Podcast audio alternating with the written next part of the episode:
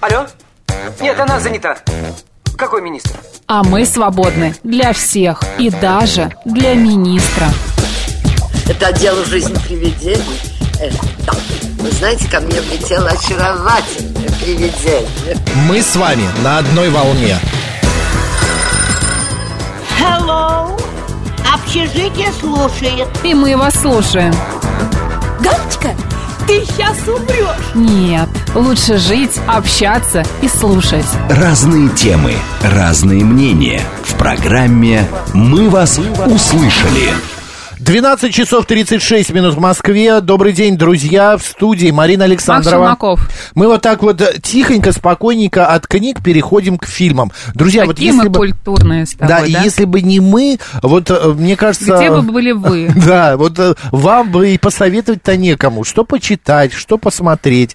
Мать тебе Сейчас плохого не посоветует, Это правда, говорят, да? да. Слушай меня. Пять лучших фильмов 21 века нам сейчас э, расскажет, э, подскажет, что А может быть, и посмотреть. больше, если А может и успеем, да? больше, да. Кинокритик, кинолектор Микаэль Аганов. Микаэль, Да. добрый день. Здравствуйте. Привет. Здравствуйте. Ну что, Микаэль, э, пожалуйста, вашу подборку э, опять начнем, э, да, Во-первых, значит, я хочу, знаете, с какого вопроса начать? Почему, кто делает эти подборки? Кто выбирает эти пять лучших фильмов? А не Мгм. может ли быть мнение этого человека субъективным? Ну, вообще, э, да, там 10 фильмов, и почему сейчас это стало модно э, делать, вы можете наткнуться в социальных сетях на топ-10 лучших фильмов 21 века, по Мгм. мнению того или иного блогера, критика, там, сайта. Это все началось из-за кинопоиска, который запустил флешмоб, э, собрал кучу режиссеров, э, российских продюсеров, там, актеров, кого угодно, критиков, и они все поделились э, своими мнениями, что такое вообще топ-10 лучших фильмов 21 века. Мгм. Решили собрать вот этих э, инфлюенсеров, так скажем, и показать, какие фильмы достойны величаться великими, так скажем.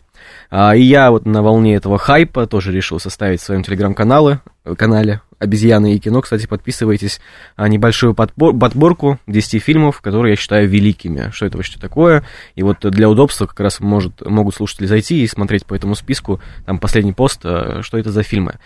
А, что вообще может э, называться великим, ну, вопрос такой, очень, конечно, субъективный. Объективности здесь нет никакой.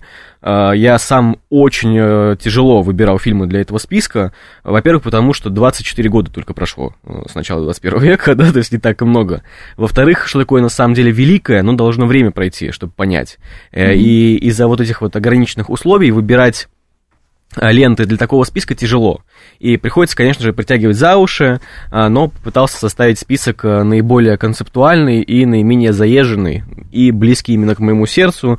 Не пытался там показаться сверхумным, не пытался следовать трендам, поэтому, надеюсь, список покажется интересным и нашим слушателям тоже. Пожалуй, начнем мы с такого фильма, как «Вход в пустоту». Это Гаспар Ноэ. Фильм, кажется, 2009 года. А, Гаспар Ноэ известен а, широкому зрителю и фестивальному, я думаю, и российскому, и западному, любому зрителю. Он известен, потому что один из передовых режиссеров современности. А, Наиболее известен за фильм «Необратимость» э, с э, Моникой Белуччи, тот самый Да. фильм, где ее 9 минут насилуют э, в э, переходе.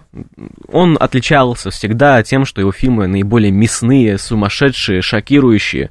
И вообще посмотришь их, голова заболит, захочется выключить и выйти из комнаты. Вот такой Гаспар Ноэ. Это режиссер... Но этот фильм невозможно смотреть. Невозможно. Не- Необратимость абсолютно. Невозможно. Нет. И, в принципе, все его фильмы невозможно смотреть, но я бы не назвал его при этом провокатором. Мгм. Он просто такой вот жесткий дядька. Один из самых шокирующих режиссеров не только современности, не только нынешних годов, но и э, за всю историю мирового кино, не побоюсь этого слова. А «Вход в пустоту» при этом, наверное, наименее шокирующий его фильм, именно в плане какой-то расчлененки, насилия. Там не так этого много, а, но он э, по голове бьет сильно. И досмотреть его тоже тяжело, он идет два с половиной часа. И повествует он о человеке, который зависим от наркотических веществ. Стоит заметить, что э, тема наркотиков в его фильмах, э, она всегда была актуальной, он ее частенько поднимает, э, при этом он не занимается пропагандой, он открыто говорит, что вот наркотики это плохо, и показывает, к чему они могут привести. И я даже из-за этого хотел в своем институте МГИМО показать э, ленту «Экстаз» Гаспара Ноя, э, чтобы продемонстрировать молодым студентам, к чему может привести такой образ жизни, когда ты ходишь по клубам, танц- танцульками только увлекаешься, беспорядочными половыми связями, а не концентрируешь свою жизнь на чем-то поист- воистину нормальном, адекватном и не ставишься адекватные цели. Батюшки, мои- Ты молодежь так и живет первые па- пару лет. плохо. А Плохо. потом что? Плохо, надо учиться, нужно Да. следить за здоровьем. А потом все С нормально. Вот Ну. я хотел показать, как э, в целях культурной пропаганды. Да. Потому что Гаспар Ноэ это тот режиссер, тот режиссер, который может напугать на всю жизнь причем. Мгм. Вот «Вход в пустоту» — это фильм о том, как есть такой молодой парень, он увлекается буддизмом, увлекается э, вот, наркотиками, А, и весь фильм — это такой микс из бэт-трипа, то есть ты как будто бы принял непонятную таблетку, и на протяжении двух с половиной часов находишься в каком-то потоке Под нереальности, которое еще смешано с буддистскими нравоучениями. Мгм. Весь фильм максимально цветастый, ты как будто бы попадаешь в космическую трубу, и тебя не отпускает до самого конца. Это как сюр, что ли? Это как получается? сюр, да, А. это как сюр. Два с половиной часа. Да, это почему я говорю, что этот фильм э, великий, и я его поставил на первое место? Ну, потому что он так играется с кинопространством и так играется с вашими глазами, вы теряетесь в реальности. Вы теряете ощущение времени, пространства. Вы полностью погружаетесь в эту картину, тем более она снята от первого лица.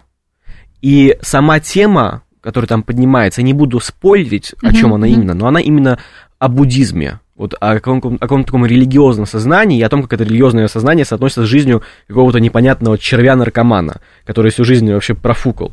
Все это происходит в японском сеттинге, таком азиатском, а, там эти огни, неоны, все очень вивит, вот как на английском, знаете, слово вивит, очень красочно все, очень бросается в глаза. И это действительно великий фильм, и я считаю, что каждый человек, который увлекается кино, должен его посмотреть хотя бы раз в жизни. На эти приемы, да, которые он использует. Да, в в любом фильме. случае, на эту историю. Мгм. И вообще понять, что это за кино. И Гаспар Ноэ, он до сих пор снимает фильмы. Недавно у него «Вихрь» выходил, тоже сумасшедший фильм максимально. А, Он э, всегда отмечался всеми, но этот фильм, я думаю, что он не, не переплюнет уже себя. Вот он уже застолбил вот это в мировом кино. Это надо смотреть. Итак, друзья, фильм «Вход в пустоту», э, по мнению нашего кинокритика, э, значит, Микаэля Да. Аганова, смотрите, а он ну, считает, что этот фильм лучший в 21 веке. Да, абсолютно. Далее. Далее давайте. А, куда же без российского кино? Это Александр Сакуров. Фильм «Сказка», вот недавно он выходил, и мы даже говорили а, о нем на одном из наших эфиров. А, что здесь стоит отметить? Э, Фильм отменяют, сейчас э, ему не выдают прокатное удостоверение. Э, Фестивали, где он должен э, был прокручиваться, как фестиваль Каруарт, там тоже проблемы э, постоянные, они, они с ними сталкиваются. И вот не показали его, например, на том же самом Каро, э, не дали ему прокатное удостоверение. При этом недавно высказался советник э, президента Российской Федерации Владимира Путина, Владимир Толстой, правнук Льва Толстого, если не ошибаюсь. Он высказался, что в случае с Сакуровым так поступать нельзя. Потому что Сакуров это а, национальное достояние нашей страны, это великий режиссер, да, и, скорее всего, как высказался Владимир Толстой, перебдели а, в случае с а, Сакуровым, и вообще нужно давать народу разбираться а, с тем, отменять его или нет. Там действительно э, тема, как опять же высказался, высказался Толстой, э, кощунская относительно, она может показаться такой, потому что там Гитлер, Муссолини все на одном экране, э, Сталин еще, они все там Мы ходят в обсуждали, да, чистилище, да, да. там ну, очень Мгм. странная тема. Но он говорит, что надо все-таки либеральнее к этому относиться и давать народу разбираться в том, что надо смотреть, а что не надо. Перебдели, в общем-то. Поэтому я бы не стал так э, бояться сказки. Э, Есть в наших э, кругах, вроде бы его еще не уволили, Толстого, да, после этого заявления, поэтому все-таки есть в правительственных кругах люди, которые поддерживают этот фильм. И я считаю, что действительно его нужно поддерживать. И Сакуру нужно поддерживать. А, Не буду долго восхвалять режиссера, поговорю об этом фильме в пару словах, потому что уже, уже упоминали его. Ну, сказка, опять же, это первая, наверное, единственная русская божественная комедия. Э, И не будет такой. И Сакуров неоднократно возводил наше кино до мирового уровня, до уровня крупных европейских фестивалей. И сказка это очередной показатель того, как он это сделал. Сделал это качественно и в очередной раз застолбил именно российское кино. Да, российское кино это не только комедии с Нагиевым, это не только сериалы про вампиров, про реальных пацанов и прочее. Это настоящее европейское мировое кино, которое нельзя отменять, э, на Ну, которое нельзя авторское закрывать глаза. кино. Авторское кино, да. конечно, авторское Как кино. Ты сейчас сравниваешь с реальными пацанами, это все немножко Ну, другое. да, но чтобы люди понимали, больше, что у нас конечно. и такое умеют Да. снимать. Мгм. К сожалению, я замечаю часто а, вот такой нигилизм, э, расхожий нигилизм э, в среде российского зрителя. Вот якобы у нас э, было советское кино, там был Тарковский, а потом все, с дев- со- с 90-х годов ничего, хорошего не нет, снимали. да. А вы просто не смотрели, поэтому так думаете. Вот ты сейчас про это как раз рассказываешь, что да. можно посмотреть. Поэтому сказка Кстати, 100%. причину запрета так и не объяснили, почему, да? Ну, там, наверное, не- нечего объяснять. Ну, понятно, там э, Сталин говорит э, Иисусу, что от него плохо пахнет, если они в чистилище ходят вместе, пытаются спасение найти. Ну, там особо не нужно объяснять, почему его не показали. Кстати, э, такая э, поме- пометка небольшая, что а, в фильме не играет ни одного российского актера, а, не потрачены деньги российского бюджета, а, ну, деньги э, откуда с другой, из другого места взял, а, значит, режиссер, и плюс а, все вот эти образы, Наполеон, Сталин, а, Гитлер, а, Иисус, это все нарисованное. Это не Да. актеры, это прорисованные специальной а, а, техникой прорисованные персонажи. Да, это фильм-анимация. То есть он взял настоящую историческую хронику и с помощью специальных технологий оживил этих людей. В фильме вообще нет актеров, в фильме вообще нет декораций, это все нарисовано, да? Да, идем дальше. А, дальше это Следующее. «Танцующая в темноте» Ларс фон Триер. Ну, я не мог обойтись без этого режиссера, и я думаю, что никто бы не смог без него обойтись. Вопрос лишь в том, какой фильм Что выбрать выбирать, что выбирать. Я Мгм. думал, может быть, выбрать «Дом, который построил Джек». Наиболее, наверное, громкий его фильм, да, наиболее провокационный. Мгм. Когда люди его смотрели, э, если я не ошибаюсь, в Венеции, они даже не хлопали, э, когда показ закончился. 100 человек вообще вышли с сеанса. Но в этом весь Ларс фон Триер. В том, чтобы поиздеваться, в том, чтобы создать вокруг себя скандал, и чтобы его фильмы никто не смотрел, чтобы все плевались от него. В этом весь Ларс фон Триер, режиссер-провокатор. Если Гаспар Ноэ просто жесткий режиссер, здесь, конечно же, провокация. Ларс фон Триер любит поиздеваться. Это ни для кого не секрет, уже заезженная даже фраза в отношении этого режиссера, заезженное мнение, но такой он есть, от этого никуда не убежать. «Танцующая в темноте». э, почему решил выбрать этот фильм? Наверное, потому что он системообразующий для Ларса фон Триера. Э, системообразующий в том плане, что там поднимаются темы, которые он развивает впоследствии на протяжении всего своего творчества. Это тема, которую он поднимает и в доме, который построил Джек. Это тема соотношения спасения, попытки найти спасение и искусства и художника. Художника, который, наверное, фатумом, вот он э, стал заложником фатума, и ему суждено умереть в своей боли, погибнуть в ней, потеряться, но вот он ищет спасение в искусстве, а спасения там нет. И интересно, что э, вот такая аллегория, она передается через довольно интересный сюжет, э, простенький такой бытовой, про то, как женщина, э, у которой плохое зрение, пытается выжить, работает на заводе, она пытается прокормить своего ребенка, при этом пытается собрать все деньги на э, операцию, потому Да. что еще немножко она ослепнет. И вот- Ребенок, кстати, тоже.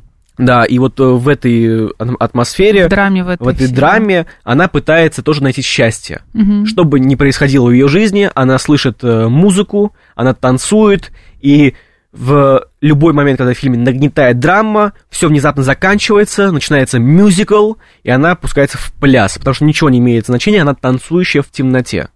Вот об этом этот фильм. Несмотря на то, кто бы ей там не пытался помешать, как бы ее не ненавидело общество, ее сына, ее саму, какой бы ни была тяжелая работа, она танцует. И фильм очень интересно играется, занимательно играется с кинопространством, когда такая драма, очень э, тяжеловесная, вдруг э, ей говорят стоп, и начинается мюзикл. Это довольно интересно, и в этом Триер мастер. Но тут, Несомненно. э, помимо того, что вот эта вот вся драма э, этой мигрантки из Чехии, которая Да. приехала в США, разворачивается, здесь еще история, а, что из-за зрения она, э, ее в конце повесили все равно, да? Спасибо, Макс. Да. ничего А страшного. да. Фильм Да. 2000 года, господи, кто его не Ну, видел? повесили и повесили, с кем не бывает. В да? этой Да. редакции, Да. в этой студии все видели этот Как фильм. ее повесили. Да, Практически. в общем, Играет ну- главную роль Бьорк, кстати. Песня Да. ее Вот ее и номинировалась. повесили. Да, при- э, песня э, из этого фильма Бьорк номинировалась на Оскар, насколько я знаю. Да, И «Танцующая в темноте» это какая-то трилогия же была у... Это не, это была трилогия с Догвилем и Мандерли. «Танцующая...» Танцующая «Рассекая волны, идиоты» и «Танцующая в Но темноте». это больше такая, она э, не режиссерская трилогия, а идейная. Идейная А. трилогия. Просто утрируя есть еще режиссерская трилогия, вот «Догвиль». Это больше так, вот идейно. Понятно. А, хороший фильм, друзья, посмотрите, необычный. Чем же там «Танцующая в заканчивается, вы уже темноте». Да, уже знаете, Вы уже знаете, Даже да, если не и- смотрели. А я вот забыл, ее повесили в итоге-то, я А, забыл. Да, действительно, ты не помнишь, как это дело-то все закончил? Танцевал, он танцевал в темноте, и что, деньги собрала на операцию сыну? Или Да, смертный приговор приводит. Вот кстати, не помню, она сыну собирала на операцию деньги или себе? Сыну, сыну, и украл полицейский, в которого она Да, совершенно и случайно спасибо. стрельнула. И за это Да, ее поэтому Отлично. ее и в конце фильма Да. уже поняли, что... Можно уже, в принципе, не смотреть ничего. Нет, то, что я, например, совершенно спокойно отношусь к этим спойлерам, потому что, ну, Интригу рассказывать одно, а смотреть другое. Конечно, Да. особенно когда знаешь конец. Ой, господи, тоже ничего особенного тут нет. Ну, повесили повесили, Поехали помним. дальше. Да, а, далее немножко пытаюсь ускориться. Да, А, давай. Это режиссер Пол Томас Андерсон. Я включил аж два его фильма на четвертое и пятое место. Четвертое место это нефть, пятое место это любовь, сбивающая с ног. А, Пол Томас Андерсон это прекрасный режиссер. О нем, я не знаю, мало ли о нем знают или много ли о нем знают, но в мире о нем много Ну, он кто на знает. слуху, да, его Он на фамилия, слуху. да. Это прекрасный режиссер и, наверное, э, наиболее заметный в плане каких-то технических приемов, хотя их тоже у него полно, э, наименее заметный в плане того, как он играет с кинопространством, он довольно классический режиссер в этом плане. Мгм. Но я так скажу, когда посмотрел его фильмы впервые, ну, я сошел с ума от того, какая у него крутая режиссура. А, у меня даже было тогда еще мало опыта, не было никакого опыта насмотренности, но даже тогда я понял, что это режиссура, ну, великого уровня, высшего уровня. Если мы говорим о некоторых э, режиссерах, размышляем о них, э, там, о некоторых актерах, мы говорим, вот у него природный талант, он, э, ему богом суждено было стать творцом, у Пола Томаса Андерсона талант технический. То, как он выстраивает нарратив, кадры, свою драму, как он со всем этим играется, это технический талант, талант какого-то технического бога. И я на полном серьезе считаю, что фильмы по типу «Нефть» должны рассматриваться в институтах, киноинститутах именно, э, должны о них писаться книги, и по ним нужно э, говорить, как снимать кино на самом деле. Вот это такой режиссер. Значит, «Нефть» повествует о мужике, который э, качает нефть, все, здесь все просто. А, «Любовь, сбивающая с ног» повествует о таком неуверенном в себе мальчике, которого играет на удивление Адам Сэндлер, тот самый Адам Сэндлер, который отмечается во всех э, сумасшедших э, плохих американских комедиях. Здесь он играет в авторском фильме, играет ой да как. Фильм получил, э, кстати, говоря режиссуре, фильм получил э, приз Кан за лучшую режиссерскую работу, тоже, если я не ошибаюсь. На Берлинском. Да, да. На Берлинском. ой, А вообще на Оскар он тоже там, у него куча номинаций, Да, там да. что-то около 10, что Да, ли. ну, фильм очень э, известный, и Адам Сэндлер здесь себя показывает с лучшей стороны. Он э, вместе с Полом Томасом Андерсоном А, интересно... это ты про нефть говоришь? Нет, про... А, я Любовь, про сбивающая нефть, я про с нефть сказал, что Да. у нее номинации, Да. и на Берлинский он получил Давай к, люб- а, к любви переходи, Макс, сбивающий с ног. Всё, я помню. Вот, Да. и «Любовь» очень интересно переигрывает, переигрывает жанр ромкома, романтической комедии. Вроде бы мы думаем, что вот «Любовь, сбивающая с ног», там на постере какой-то мужик с какой-то девушкой целуются, и вот мы думаем, что такая комедия опять Сейчас будет непонятно. пойдем, да. Адам Сэндлер, а там все очень круто переигрывается, очень круто переигрывается образ такого неуверенного в себе мальчика, э, зависимого от своей семьи, и Наверное, это фильм действительно про то, как любовь сбивает с ног. Вот про это фильм и про то, как этот жанр переигрывается. Очень интересно. Опять же говорю, много не получится, к сожалению, рассказать, но Пол Томас Андерсон, возможно, следующий эфир ему посвятим, это гений. Это гений, которого нужно смотреть, и «Нефть», и «Любовь, сбивающая с ног», и остальные его фильмы. Гуглите, Начинаем смотрите. с нефти, если Начинаем. знакомимся с этим Да, режиссером. Да, с нефть это нефть это самый системообразующий фильм, самый известный. Вот он благодаря нему в- на весь мир прославился, конечно. Хорошо. Да, смотреть. А, далее, опять же, будет два фильма. Ну, извините меня, без этого режиссера тоже никуда. Это «Однажды в Голливуде» э, и «Убить Билла». Сначала «Убить Билла», потом «Однажды в Голливуде» Квентин Тарантино. А, выбор довольно банальный, наверное, но я не думаю, что нужно здесь отличаться.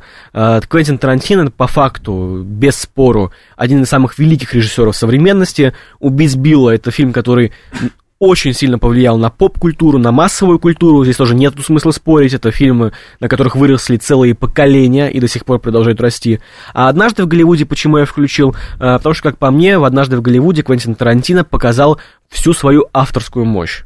Потому что, по сути, э, кто такой Тарантино? Тарантино это э, авторский режиссер попсового кино. Вот я его так определяю. А в однажды в Голливуде он максимально отодвинул от себя всю попсу, все массовое кино, максимально отодвинул от себя потребность развлекать зрителя и вывел этот авторский эстетизм на новый уровень. То есть, если нам нужно посмотреть на то, кто такой Квентин Тарантино, чего он достиг за всю свою карьеру, чему он научился, это именно однажды в Голливуде, это мое мнение, ну и, кстати, и его тоже. Я видел эфиры, где он провозглашал однажды в Голливуде своим любимым своим фильмом, лучшим Не, ну, фильмом своей «Убить карьере. Билла», на мой взгляд, это такой знаковый, да, фильм для того времени. Я однажды даже немножечко, ну, обалдел от того, что рингтон от этого фи... музыка из этого фильма была, стояла рингтоном на а, телефоне одного очень известного политика. А, когда я это услышал, я так думал, господи, вот тоже мне... э, А вот Вива, кстати, считает, что лучший фильм а, Тарантино «Бешеные псы».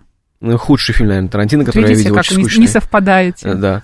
А кто считает? А Зрители? наш слушатель, слушательница да, да. Вива Кальман. А вы не правы. Но и подобранные актеры э, у Тарантино всегда, ну, понятное дело, что у Матурман у него муза, но и всегда остальные тоже очень такие какие-то классные. Они все эм, такие необычные. Вот «Убить Билла», так там вообще собраны полный цветок. Э, Клумба прям.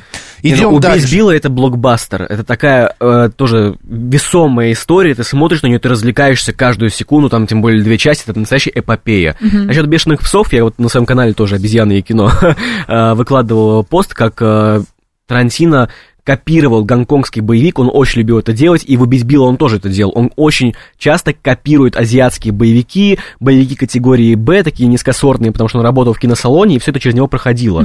И он накапливал этот опыт, и в дальнейшем он преподнес вот это вот низкосортное кино в новом амплуа, и это полюбили. Он э, с большим уважением к этому относится, и вот э, если зрительница по ключевым словам в телеграм-канале моем посмотрит «Бешеные псы», там будет сравнение кадров из «Бешеных псов» и старого гонконгского боевика. Интересно, как Квентин Тарантино отдает честь таким вот неизвестным фильмам. И А, я хочу еще да. маленечко сказать, что Адам Сэндлер не самый дурацкий, Не как самый, ты говоришь, э, далеко. актер. У него амплуа такой, и так о нем Ну, он думают. Но на самом фильмах, деле да. он Нормально очень вот хороший э, актер. притворись моей женой, что ли, или как он называется, Э, там с э, этой, Энистон. А Очень хороший фильм, я вот от- на нем отдыхаю прям. Ну вот и недавно еще выходил фильм «Неограненные драгоценности». Да, тоже ним. хороший, Нет, я тоже Адам смотрел. Сэндлер блестящий актер, но вот У снимается нас в таких фильмах, которые ему еще нравятся. два фильма, да, или А, нет? Даже три, но я очень Три. быстро постараюсь. Значит, восьмой фильм это «Кофе и сигареты», Джим Джармуш. Ну, я, опять же, говорю, приходилось притягивать за уши, ничего не поделаешь, но я подумал, как было бы концептуально в лучшие фильмы 21 века, века постмодернизма, метаиронии, э, поставить Джима Джармуша и «Кофе и сигареты». «Кофе и сигареты», чтобы вы понимали, это фильм, где на протяжении полутора часов, если не ошибаюсь, люди просто сидят, пьют кофе, курят сигареты. На этом заканчивается все действие, весь смысл.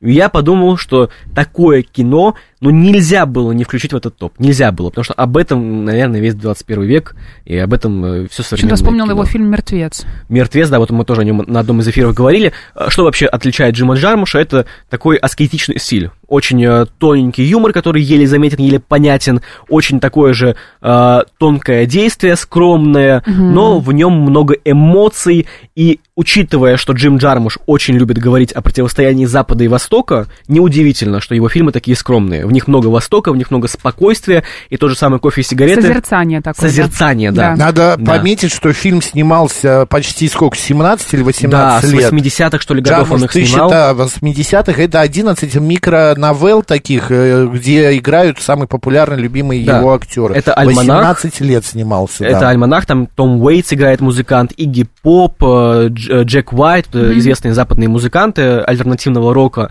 Он снимал на протяжении 20 лет, вот как Максим правильно отметил, э, и собирал своих друзей, любимых актеров, музыкантов любимых, и говорит, давайте посидим, попьем кофе, Я кино покурим сигареты, сниму, я там да. сниму кино. Да. И он его выпустил, выпустил, и спасибо ему за это. И кажется, год выпуска 2002, даже если не ошибаюсь. Мне там нравится Кейт Бланшка, роль, как- какую она Она, играет. там- она сыграла там двоих э, да, персонажей, да, кстати. да, да, вот поэтому мне и понравилось. Ну и последних А, два фильма. два последних фильма очень быстро. «Серьезный человек», «Братья Коины». «Братья Коины» — это режиссеры, которые сняли фильм «Большой Лебовский». Тоже должны быть э, э, зри- э, слушателю, почему ввел этот фильм в топ. Э, Они всю свою жизнь снимали про идиотов.